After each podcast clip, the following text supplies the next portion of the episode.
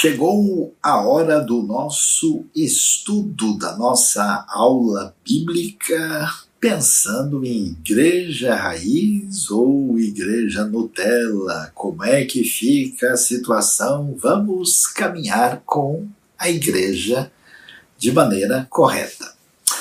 Esse é o nosso último estudo dessa pequena série sobre a realidade da igreja e eu queria chamar a atenção aquilo que vamos encontrar na Bíblia ah, no começo do livro de Tiago. Por quê? Porque ah, a gente tem muita coisa sobre eclesiologia em várias cartas ah, do Novo Testamento.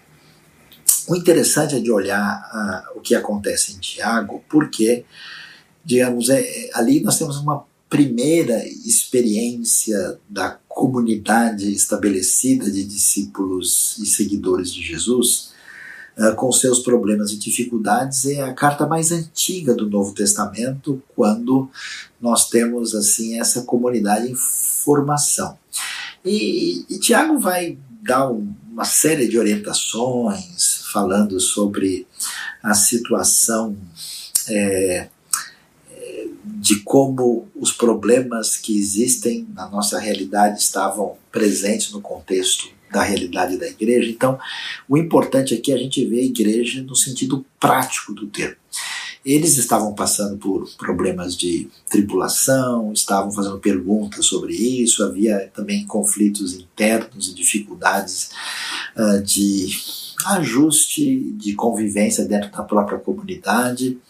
E a gente vê algumas coisas interessantes, eu queria chamar a atenção para o verso 19 do capítulo 1, quando Tiago diz o seguinte: Tiago, que irmão uh, de Jesus, uh, uh, escrevendo para esse grupo de judeus que eram discípulos do Messias Salvador. Diz ele: Meus amados irmãos, tenho isso em mente. Sejam todos prontos para ouvir, tardios para falar e tardios para irar-se. Pois a ira do homem não produz a justiça de Deus. Portanto, livrem-se de toda impureza moral e da maldade que prevalece e aceitem humildemente a palavra implantada em vocês, a qual é poderosa para salvá-los. Então veja aqui, o, o enfoque de Tiago é que a comunidade dos seguidores de Jesus, a igreja raiz, assim, ela é a comunidade uh, da ética, da vida prática, do comportamento adequado. Porque isso é uma coisa importante, porque é um desafio nos nossos dias. O que, que acontece muito na nossa realidade atual? Tem muita gente que fala em Deus, em espiritualidade, uma série de coisas, mas a pessoa entende isso meramente do ponto de vista da, da via mística, da pessoa que quer ter uma experiência, quer ter uma sensação mais assim particular, elevada, em que ele se sinta bem. E quando a gente vê é, diante desse cenário do mundo muito místico, ou até mesmo um mundo antimístico do outro lado, e um mundo relativista que acaba trazendo um desafio para a gente, no sentido em que você não tem mais parâmetro para avaliar nada, a proposta do povo de Deus, da igreja raiz, não é de uma comunidade simplesmente como um contexto de encontro de pessoas, ou uma comunidade onde a gente vai passar a mão na cabeça de todo mundo, onde qualquer coisa está valendo. Ele diz: não, não, pessoal, não é assim.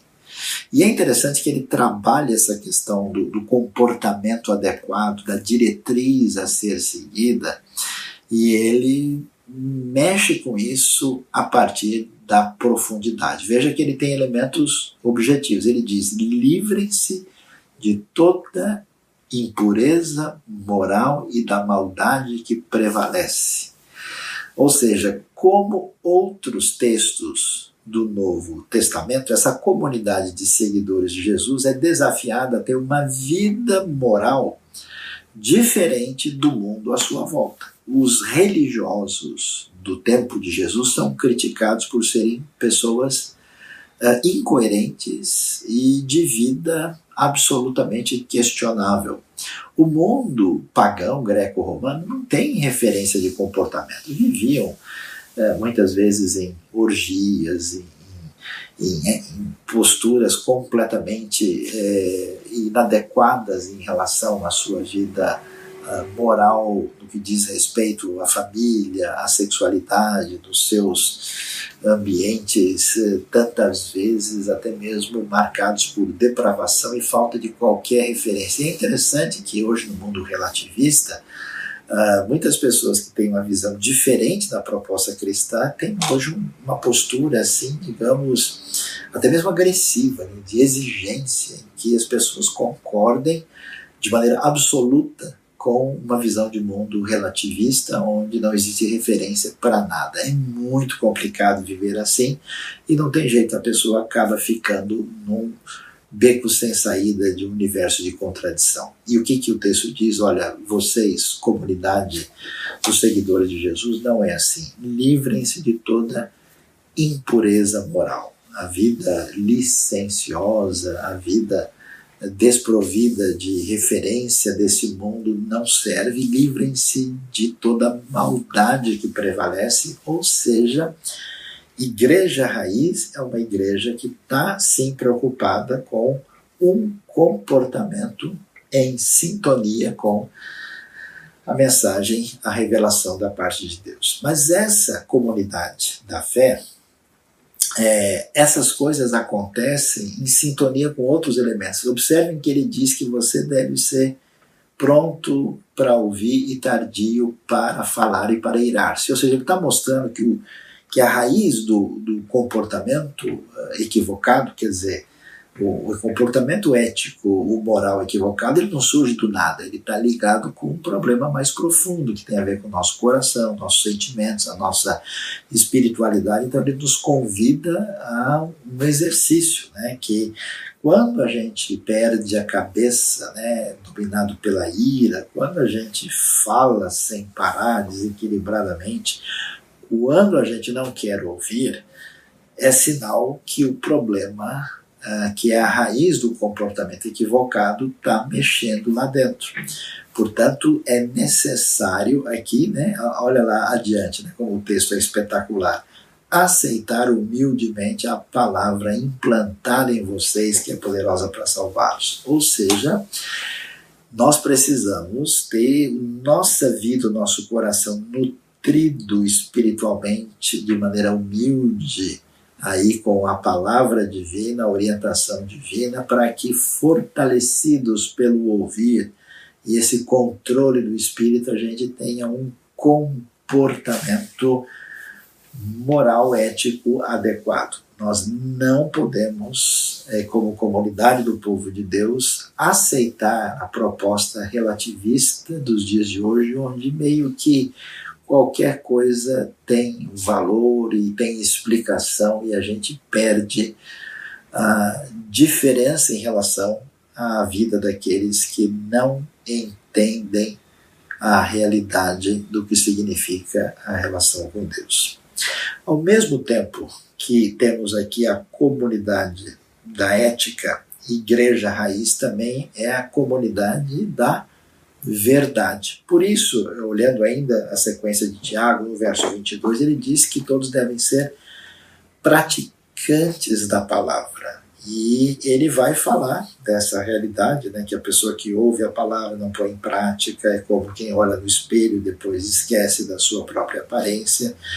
E aí ele vai fazer um arrazoado teológico. Olha que coisa interessante. Né? Como toda essa comunidade de seguidores é, é, de contexto judaico e eles conhecem a diretriz de Deus, que é a sua lei, Tiago vai falar dessa revelação completa da parte de Deus em Cristo e vai dizer no verso 25: o homem que observa atentamente a lei perfeita, né, quer dizer, a lei na sua plenitude apresentada na conexão aqui com a chegada da mensagem do Evangelho, e aqui é o Evangelho chamado de lei perfeita, né? É, chamado de lei da liberdade, é, e entendido corretamente aqui na NVI, a lei que traz a liberdade e persevera na prática dessa lei, não esquece aquilo que ouviu e pratica, será feliz naquilo que fizer.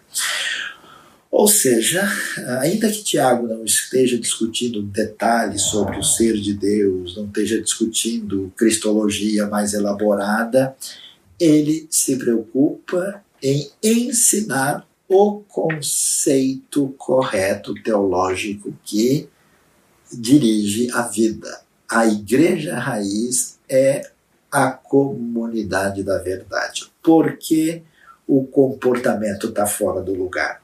Por que, que a prática está dissociada? Porque o entendimento é indevido. E aí ele associa né, a, a, o ensino com a questão da prática e vai mostrar que, olha, pessoal, vocês estão vendo a lei? Pois é, entendam agora que com a revelação do Messias chegou, você tem a lei na sua perfeição. Essa lei não é só, como alguns religiosos dizem, uma, uma uma circunscrição onde a gente se autolimita como uma obediência irrefletida em relação ao mandamento. Não.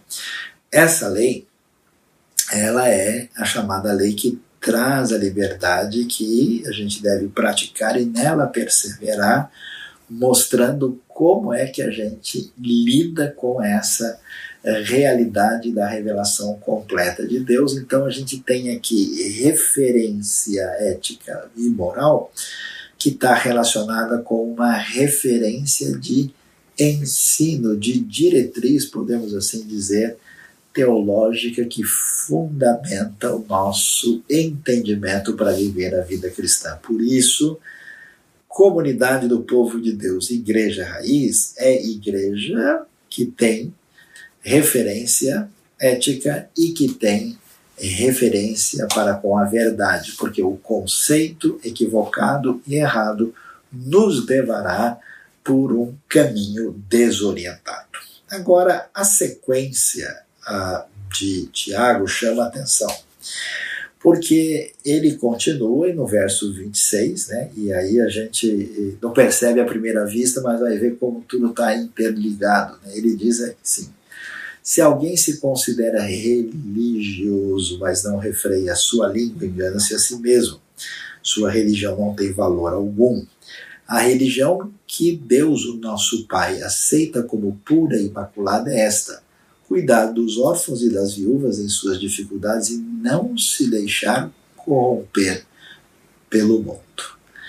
Tiago agora vai dizer que essa comunidade da ética essa comunidade da verdade é também a comunidade da misericórdia. E é muito importante prestar atenção nisso, porque a igreja de Deus, né, ele, retoma o assunto, porque as pessoas podiam achar que, em função de serem o que a gente pode chamar de uma igreja Nutella, preocupada só com a sua religiosidade aparente, com o seu ritualismo, com os seus estereótipos do que significa espiritualidade, uh, Tiago diz: olha, a pessoa que, vamos dizer, fala demais e não manifesta nada na sua vida é engano puro. Você quer saber quando é que a coisa realmente é verdadeira? É que Deus aceita mesmo, e a, a, frase é forte, né, como religião pura e imaculada, é quando a pessoa não entra no esquema do mundo, e o esquema do mundo qual que é? O esquema do mundo é a glória e a honra humana, é da religiosidade decadente dos dias de Jesus.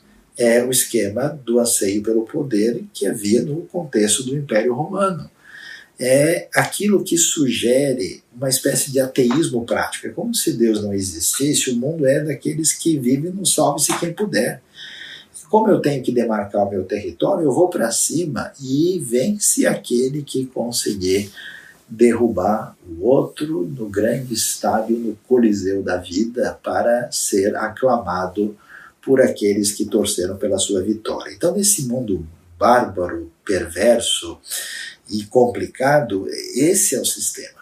Quando a gente chega na proposta dessa lei que traz a liberdade, nesse evangelho do reino, a coisa muda de figura. Por isso, o cristianismo bíblico, a igreja raiz é muito conhecida por fazer coisas inimagináveis. Jesus vai dizer coisas que todo mundo achou um absurdo. Esse negócio de amar o inimigo, Esse negócio de dizer, pai, perdoa porque eles não sabem o que fazem. Como assim? Né? É, aí está a marca do, da maldade intencional, né? reunindo ali é, lideranças religiosas e políticas para dar fim a Jesus, e eles não sabem o que fazem.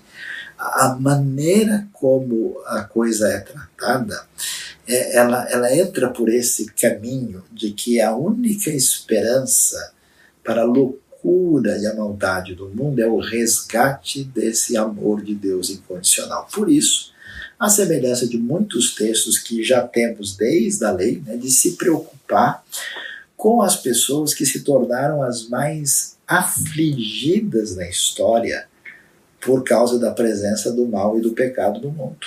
Então, a gente vai ver, por exemplo, como a lei né, já tinha toda uma preocupação em relação a, ao, ao, ao pobre necessitado, ao órfão, à viúva, a pessoa que estava numa condição de vulnerabilidade. Você vai ver, inclusive, histórias extraordinárias da parte de Deus, é, como é o caso, por exemplo, da história de Ruth, ela mostra muito isso, né? como é que é uma pessoa, chega no caso dela, mulher, órfã, é, é, viúva, melhor dizendo, não órfã, né?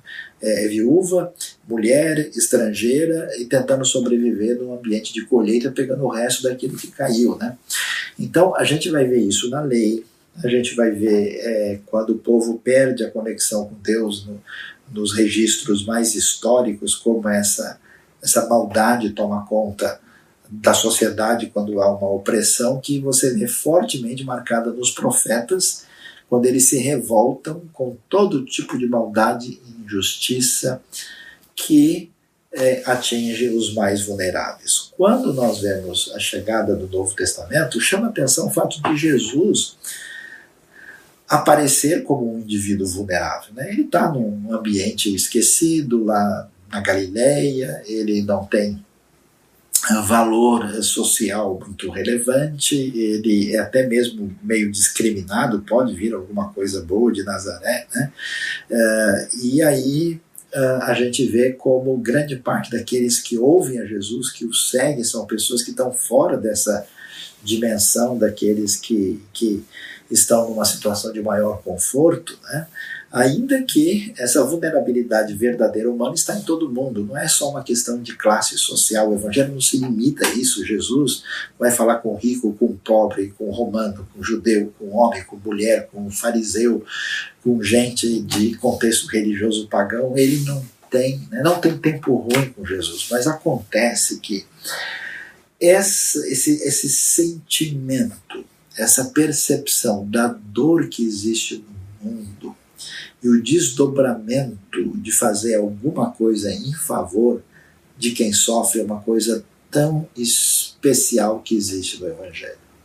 Por isso que a nossa tradição ocidental tem toda, né, nesse, nesse contexto desse mundo judaico-cristão, acabou tendo preocupação com a ideia de hospital, eh, de asilo, uh, de creche, de, de, preocupação com pessoas numa situação vulnerável que precisam de uma assistência diferenciada. Porque no mundo, vamos dizer, sem a perspectiva divina, essas pessoas estão atrapalhando, eles são são executados, eles são gente inferior que tem que sair do caminho.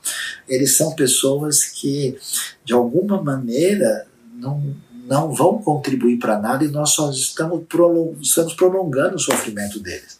A proposta do Evangelho é que essa comunidade, Igreja Raiz, é a comunidade da misericórdia. Por isso é muito interessante que, no meio de toda a discussão, logo na primeira carta do Novo Testamento, Tiago vai dizer: pessoal, olha, o negócio é cuidar dos órfãos e das viúvas em suas dificuldades.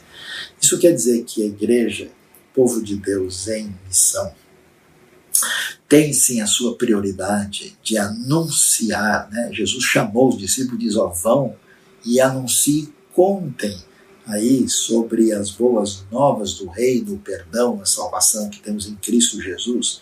Mas essa história que é contada é uma história que é contada para mostrar exatamente a boa notícia do amor incondicional de Deus mostrado em Cristo Jesus essa graça inefável que nos alcança, nos perdoa, nos recupera e nos leva de volta para Deus pela graça e pela fé. Agora, quando isso é uma realidade, isso se transforma em atos concretos na nossa vida. Na verdade, a gente se torna, podemos assim dizer, meio refém desse amor incondicional. É, é, é, é, um santo aprisionamento libertador do nosso coração que nos leva a sentir a dor do mundo e agir com misericórdia. Por isso o povo de Deus é chamado não porque eles vão ganhar ponto diante de Deus, não porque eles vão merecer qualquer coisa, não porque eles estão sendo pessoas especiais, não, eles veem o sofrimento e a dor e eles se preocupam com os vulneráveis, mostrando aquilo que é muito forte nos livros de Lucas, né, tanto em Lucas como em Atos, mostrando esse amor diferenciado da parte de Deus. Então o que, que acontece? Sim, nós precisamos, como povo de Deus, ser encaminhados na direção de uma missão que presta atenção às pessoas desesperadas que perderam o sentido da vida e que estão dispostos a tirar a sua vida. A igreja precisa ter gente que vai ser aquele, aquela força para segurar a pessoa e devolver a esperança por um aconselhamento sadio e mostrando a maravilha do Evangelho. A gente precisa ser caminho de, de graça especial para as pessoas que estão numa situação de vulnerabilidade mesmo econômica. Às vezes tem gente que não consegue nem comer, que não tem alimento, e a gente pode pensar, mas isso é culpa da pessoa. Tudo bem que seja culpa da pessoa. O que aconteceu de errado na minha vida também, grande parte, é culpa minha. Assim como na sua, de outras pessoas, se a gente for é, resolver ajudar só quem não tem nenhum tipo de erro, a gente não ajuda nem a gente mesmo. Então, numa situação de muita miséria, quando há um sofrimento intenso, o povo de Deus precisa ser mobilizado para fazer diferença, mostrando essa graça concreta que se traduz numa linguagem que nos abre a porta para mostrar por que é que Deus mexeu com o nosso coração e nos encheu de amor. Pessoas com dificuldades, vulneráveis no seu sentido de uh, saúde mental, é, pessoas é, em idade avançada que acabam não tendo nenhuma condição de, de, de desdobramento do desfecho da sua vida de modo digno, pessoas ah, em situação de, de, vulnerabilidade por enfermidades que são terríveis. Durante um bom tempo na minha vida, eu visitei gente em hospital que não podia levantar da cama, não podia nem respirar direito, e eu olhava para aquilo, olhava para a minha vida, Deus, eu preciso muito ser grato a Ti e que o Senhor me ajude a não me atrapalhar a mim mesmo de modo a Te servir de uma maneira muito especial. Portanto, nós somos convocados a mostrar essa graça, esse amor diferenciado em função da vulnerabilidade para mostrar o que significa amor incondicional da parte de Deus. Comunidade da ética, comunidade da verdade, comunidade da misericórdia. E falando de maneira prática, eu queria hoje apresentar para vocês um dos projetos nos quais a IVNU está envolvida. A IVNU está envolvida em São Paulo, no Brasil, em vários ambientes diferentes, em vários lugares do mundo, onde o seu enfoque de missão, às vezes com perfil humanitário e fazendo diferença na vida das pessoas.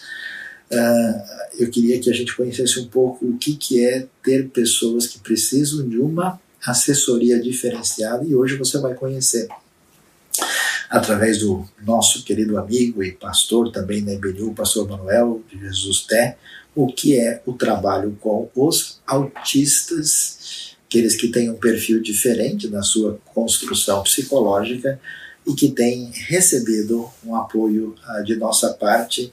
E o meu desejo aqui é dizer isso para a gente multiplicar. Você que faz parte da nossa comunidade, que está junto com a gente, você pode servir de ponte, você pode é, servir de alguém que mobiliza recursos, você pode mobilizar pessoas para que a grande dor do mundo em diversos lugares, nós temos vários projetos que estão de alguma maneira sendo apoiados, a gente esteja juntos como essa comunidade da ética, da verdade, da misericórdia, e a gente tem chance de pegar aí os órfãos e viúvas do mundo de alguma maneira fazer diferença na vida deles. Então conheça hoje o projeto ligado ao autismo e se intere de outros projetos que nós temos também e se envolva de alguma forma para fazer diferença no reino de Deus. Né? Deus abençoe a sua vida, abençoe o seu coração e lembre-se que igreja não é simplesmente uma referência abstrata, não é simplesmente um encontro social de pessoas que têm o mesmo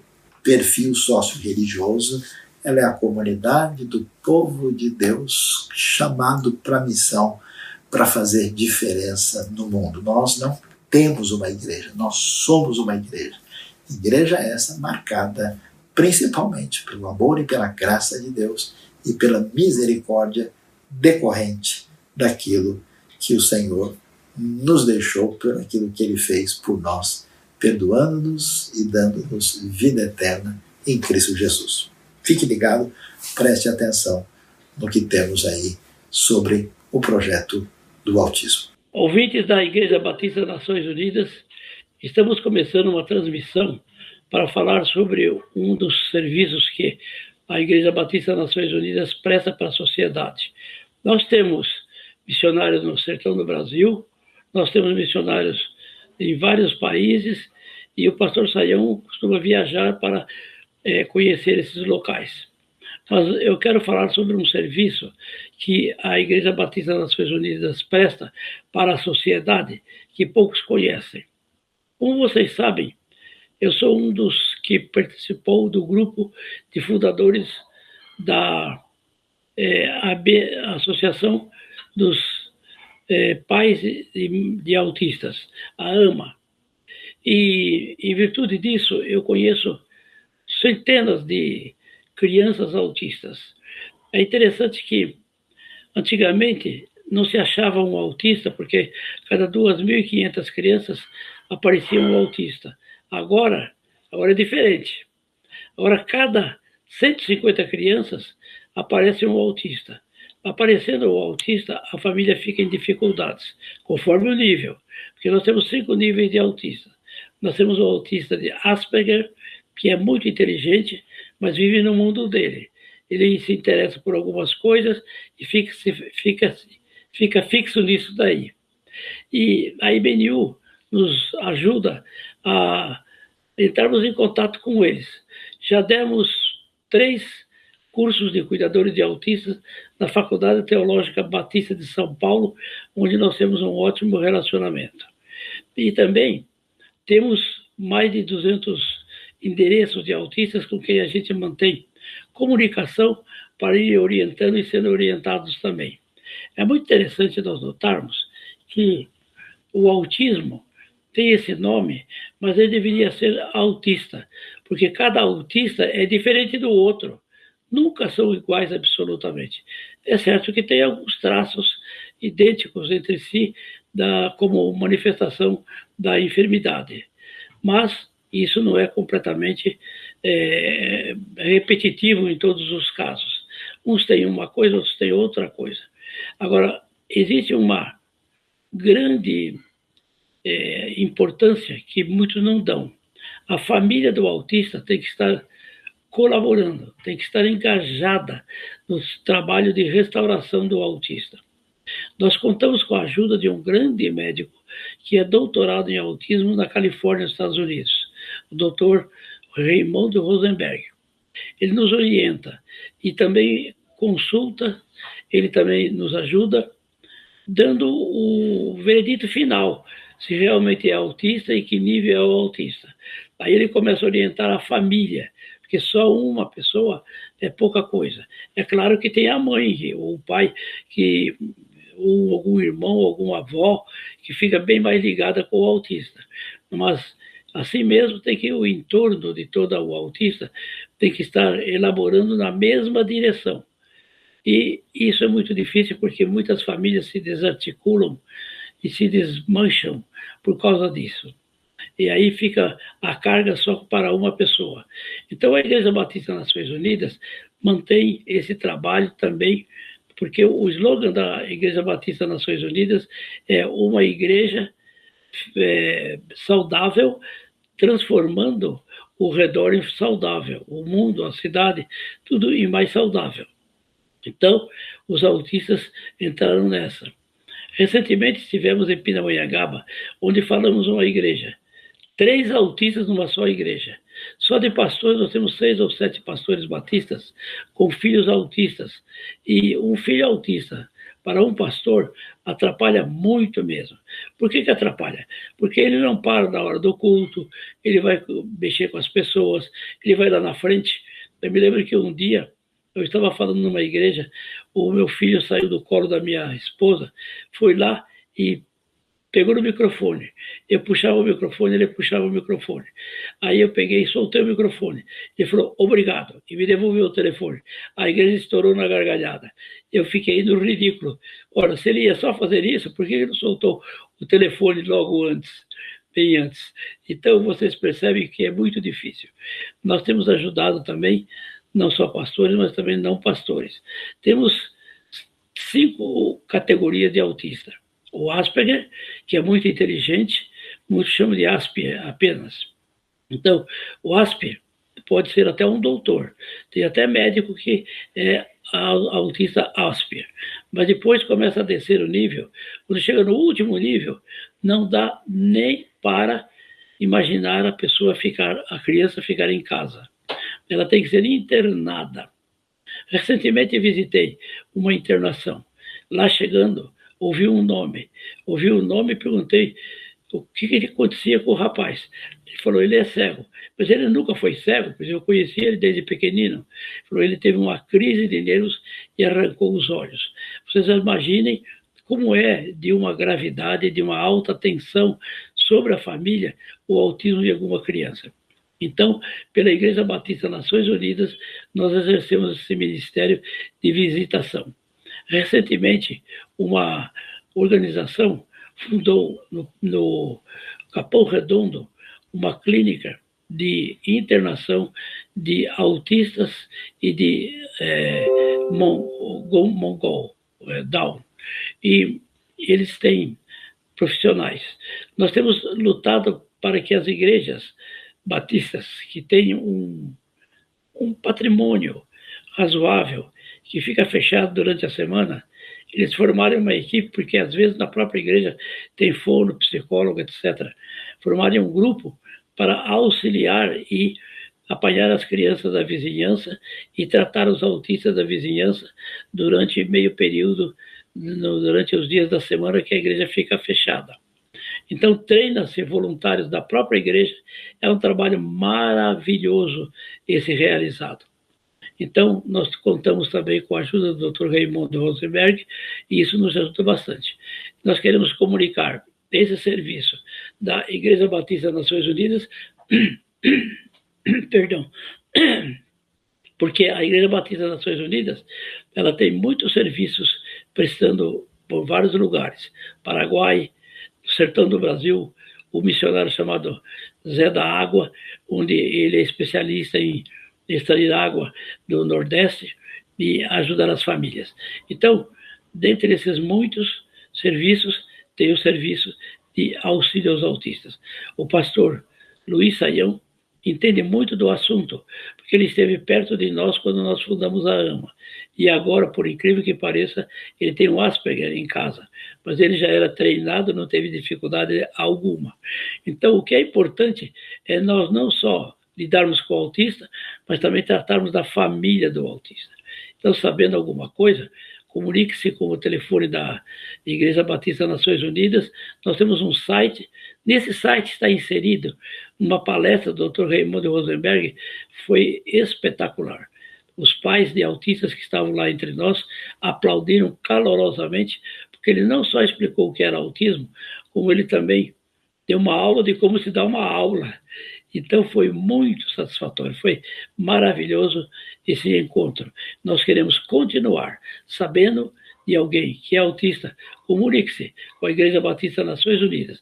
Você clica lá na internet e você já acha todas as informações sobre a Igreja Batista Nações Unidas. Que Deus nos abençoe e nós temos muita alegria de afirmar que estamos ajudando muitas famílias através da Igreja Batista Nações Unidas, a família de autistas e entendendo mais ou menos de todo o nível do autismo, tendo um filho com 49 anos autista, que era grave, mas graças a Deus foi melhorando.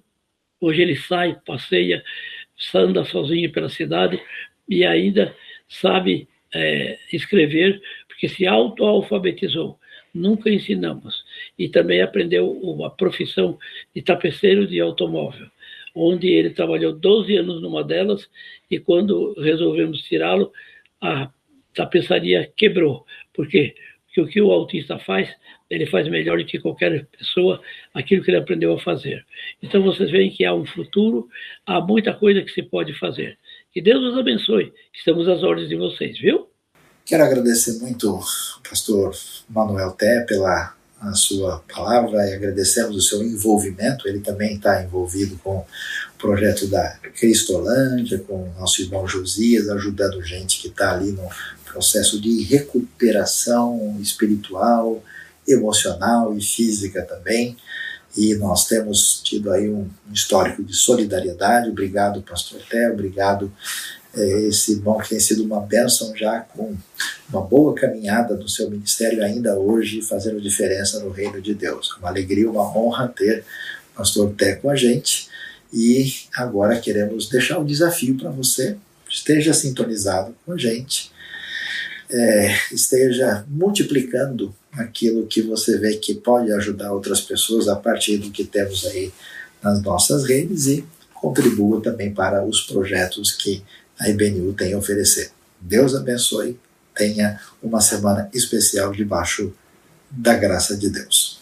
Você foi abençoado por este vídeo, por esta mensagem? Inscreva-se no canal, aperte o sininho e você ficará sabendo das novas mensagens e reflexões da IBNU.